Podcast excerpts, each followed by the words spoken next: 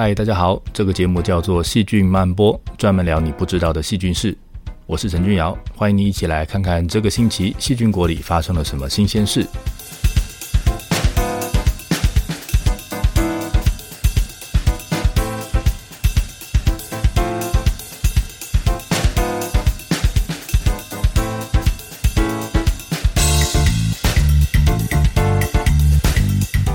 今天想来跟大家谈谈细菌的鬼故事，介绍各种细菌界的鬼魂，还有鬼行为。那我们今天会介绍细菌鬼是什么鬼东西，细菌僵尸又是什么？最后会来看一下这个可怕的细菌吸血鬼。希望你会喜欢今天的节目。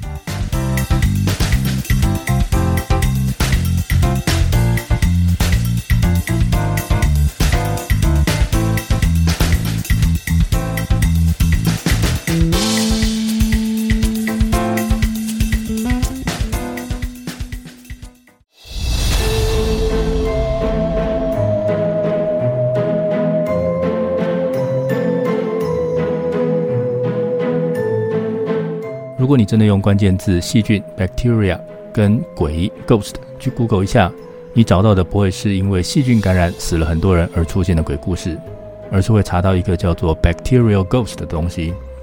那这个细菌鬼到底是什么东西呢？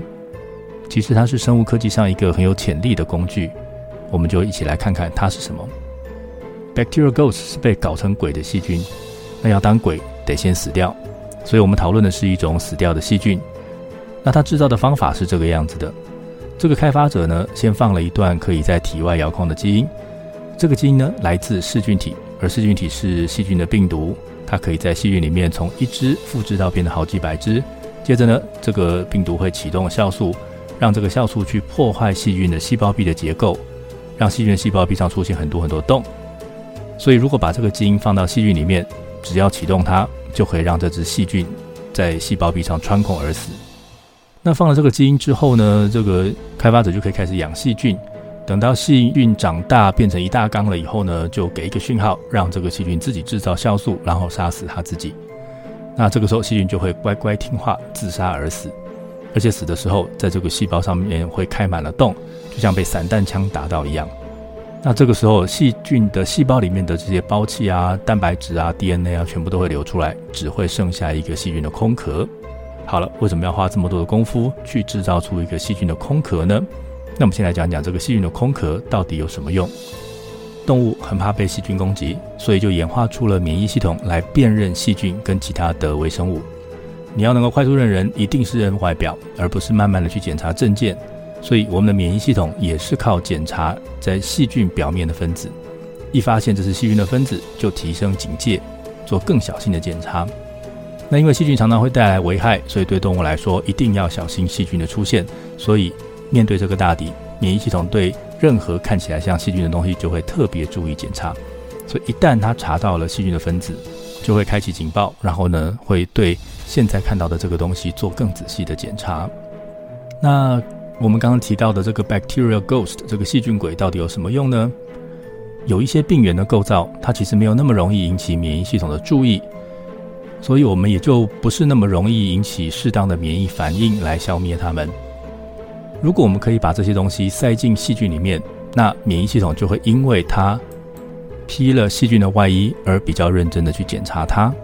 像是在做疫苗的时候，有些病原菌的抗原不太容易吸引免疫系统的注意，那做出来的抗体可能少少的，就没有办法帮我们提供保护。这个时候，如果你把这些东西放进 bacterial ghost 里面，让它借着细菌的尸体来还魂。那这样呢，就可以让免疫系统注意到这些分子，然后产生比较多的抗体。回到细菌上面，前面我们讲到说可以用毒素在细菌身上打洞，那这样呢就会让整只细菌变得像一个海绵一样，哦，有很多洞，所以可以吸东西。那你就把这个微米级的这个小海绵丢在任何溶液里面，它就会把溶液里的东西吸起来，然后再存在这个尸体里面。接着我们就可以让它假装成是一只凶恶的细菌。让它在人体里面去引发免疫反应。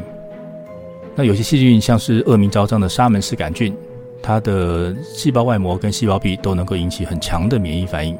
所以呢，我们如果用它来制造 bacterial ghost，那这个 bacterial ghost 就能够被就很容易被免疫系统盯上。那当然就很适合用来把东西送进免疫细胞。那被免疫系统认出来的下一步呢，就是会被吞噬，然后这些吞噬细胞就会把认到的东西吞掉。接着，这些吞噬细胞就会处理藏在尸体里面的所有的东西。所以，如果我今天有什么样的东西想要交给吞噬细胞处理，我就可以藏在尸体里面，让他们自己来拿。所以，你可以用这个方法来偷渡 DNA 或者是偷渡蛋白质给吞噬细胞，把这个 bacterial ghost 当作是一种新的给疫苗的方式。还有哦，你还可以用它来放 DNA 或者是放 RNA，它就会把它送去给吞噬细胞。你可以用这样的方式去关掉吞噬细胞的某个基因，让免疫系统不要过度的反应。你可以夹带治疗用的药物，谁只要吞到我，谁就会吃到这些药。那有些癌细胞它有吞噬的能力，所以用这个方法呢，我们也可以把一些药物就准准的就送到了癌细胞里面去搞破坏。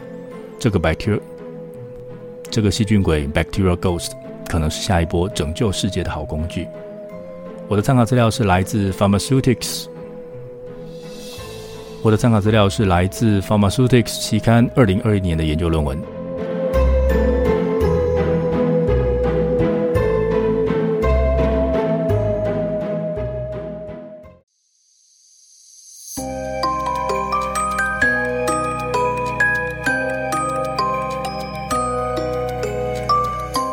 细菌除了有变成鬼的状态，还有变成僵尸的状态。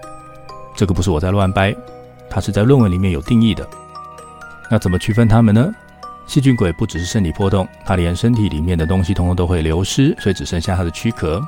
那细菌僵尸则是身体大致完整，只是停止代谢，所以呢，基本上是存在死跟不死之间。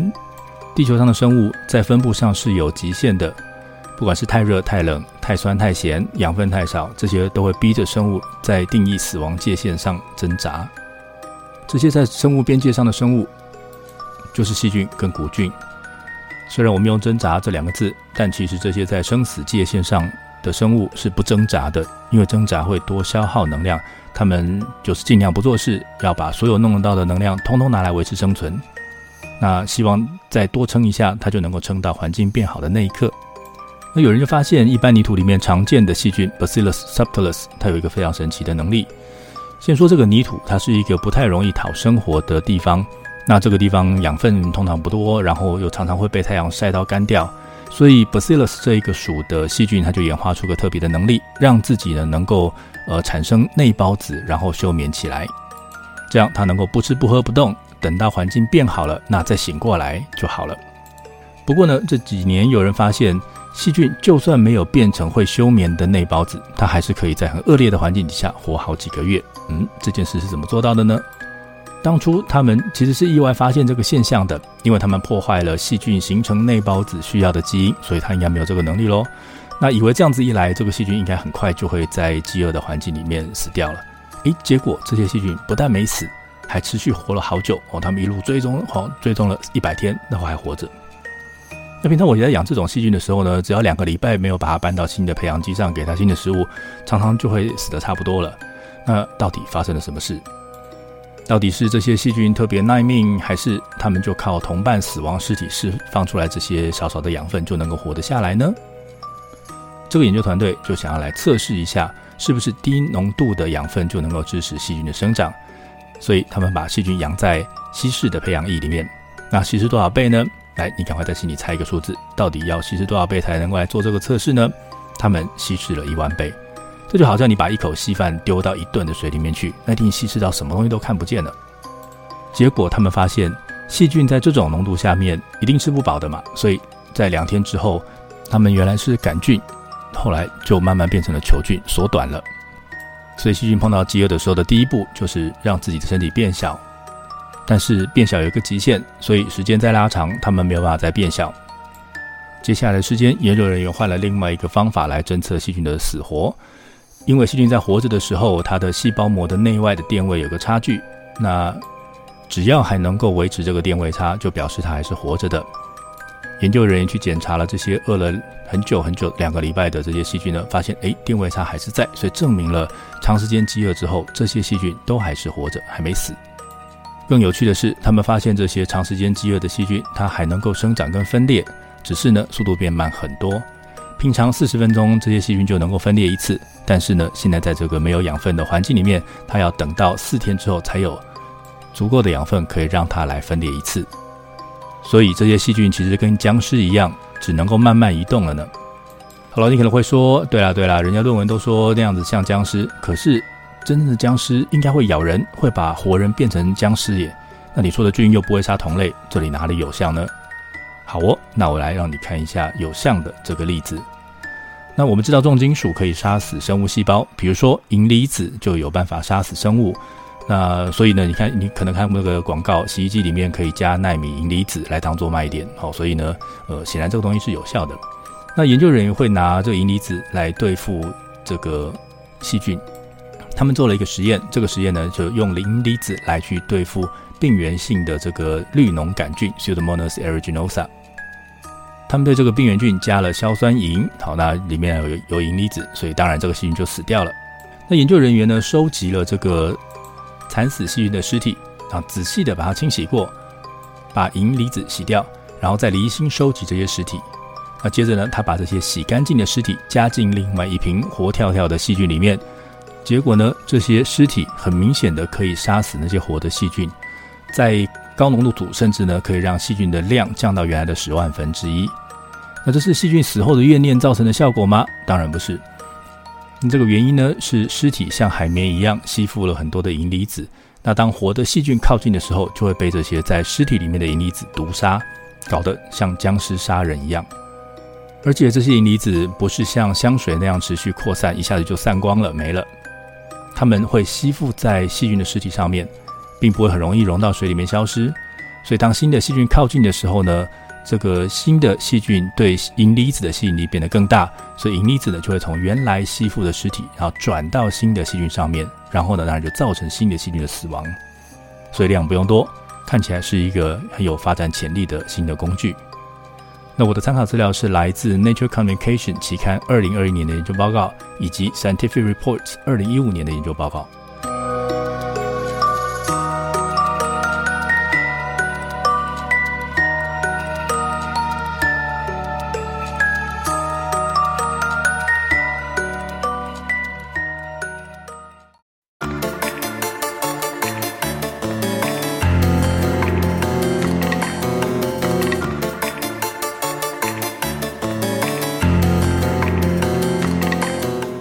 还有一种你常常会在电影上看到的鬼是吸血鬼，呃，为什么现在要提到它呢？难道某种细菌它可以当吸血鬼来吸人血吗？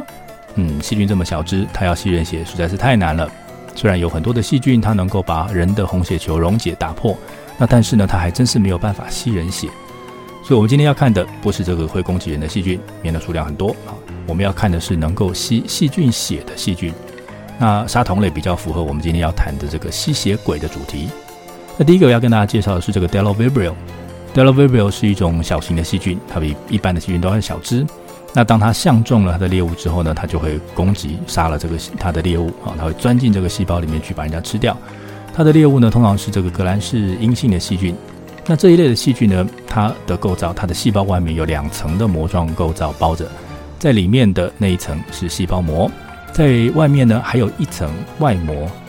哦，那 Del Vibrio 这种细菌呢，它会钻过这个它的猎物的在外面的外膜，然后呢躲在外膜跟内膜中间的空间，然后就躲在里面住在那个地方，然后呢开始吸收这个细菌的养分来生长。那这就好像有一只虫会钻到你的皮肤底下，然后慢慢吸你的血长大，其实蛮恶心的。那这个 Del Vibrio 呢，它本来钻进去的时候是个短杆菌，那它会越长越长，然后慢慢变成一长条。那当然，这个过程里面被吸血的那一只细菌呢，就会养分逐渐被用掉，然后就逐渐耗竭。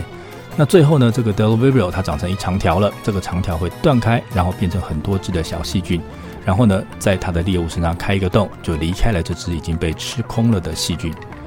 这个其实听起来是一个蛮残忍的虐杀法。那第二种要跟大家介绍的呢是 c a s t i a。好，那 c a s t i a 这个属的细菌呢，它被叫做 Ultramicrobacteria，所以你可以。把它翻译成超微小细菌，所以你知道它也是很小型的细菌。那它的猎物里面呢，有会行光合作用的这个蓝绿菌，所以我们来看看它怎么攻击蓝绿菌。那通常它要攻击蓝绿菌外面呢，常常都会有一个外鞘包着啊，保护着。那这个 Caistia 呢，就会附在这个外鞘上，然后呢找机会钻进去，然后钻进去之后呢，就躲在这个外壳里面去吸收养分，那就好像这个穿了厚重盔甲的重装武士站在那边，但是呢，这个吸血鬼躲在盔甲里面吸血，哦，这个实在是太坏了。那开斯蒂亚里面有一个菌株呢，被观察到有很特殊的行为，我们就来看一下这个奇怪的行为。呃，这种这个菌株呢，它攻击的是念珠菌。好，那念珠菌呢，它本身就很特别，它是一种它它的细胞呢，常常会很多很多个，然后连成一长串，然后每隔几个细胞呢，就会有一个比较大的细胞。这个比较大的细胞呢，叫做 heterocyst，它是异型细胞，那它的功能是固氮，来提供这一整串细菌在这个环境里面很缺的含氮的养分。那我们发现呢，这个 Cystia 的这种这个的这个特殊的菌株呢，它专门会攻击异型细胞，就专门攻击这个能够提供珍贵养分的细胞。嗯，它真是一个蛮识货的家伙。那另外呢，有一种 Lysobacter，它也会吃蓝绿菌。那不过呢，当他碰到蓝绿菌的时候呢，他跟 Cystia 不一样，他做了不同的选择。刚才我们前面说的这个异型细胞，它能够提供含氮的养分。那但是呢，其他的细胞呢更重要，它们负责的是行光合作用，然后来提供含碳的这个糖类。那 Lysobacter 呢，它攻击的是一般的细胞。那我们前面讲那个异型细胞比较大颗，那为什么会比较大颗？其实是因为在它的细胞里面有那种能很容易被氧气破坏的孤单酵素，所以这些细胞呢会多长一层厚厚的脂多糖的外套来包在外面阻挡氧气。那这样一来呢，也就让这个细胞变得比较难被攻击。那 Lysobacter 呢，显然不打算挑战这个困难的目标，它只挑简单的目标，攻击一般的细胞就好。那因为这个一般细胞数量比较多，也比较容易吃。那它在攻击的时候呢，是让自己细胞的一端贴在它的猎物身上，然后呢，就从那个地方开口吸人家的养分出来用，那直到把这个绿色细胞里面的养分都吸光，很标准的吸血鬼的作风。我的参考资料是来自 Microbial Physiology 二零二一年的研究论文。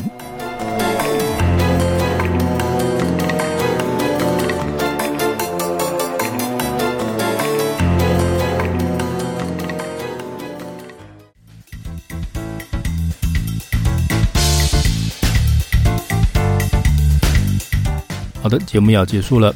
我们今天聊了细菌鬼 （Bacterial Ghost） 可以当做海绵来带东西给我们的免疫细胞。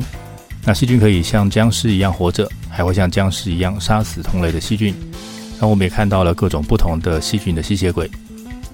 谢谢你的收听，欢迎追踪我们在 Facebook 以及 Instagram 上面的细菌漫播粉丝专业，也欢迎你告诉我你想知道什么样的细菌是。我是陈俊尧，我们下次再会。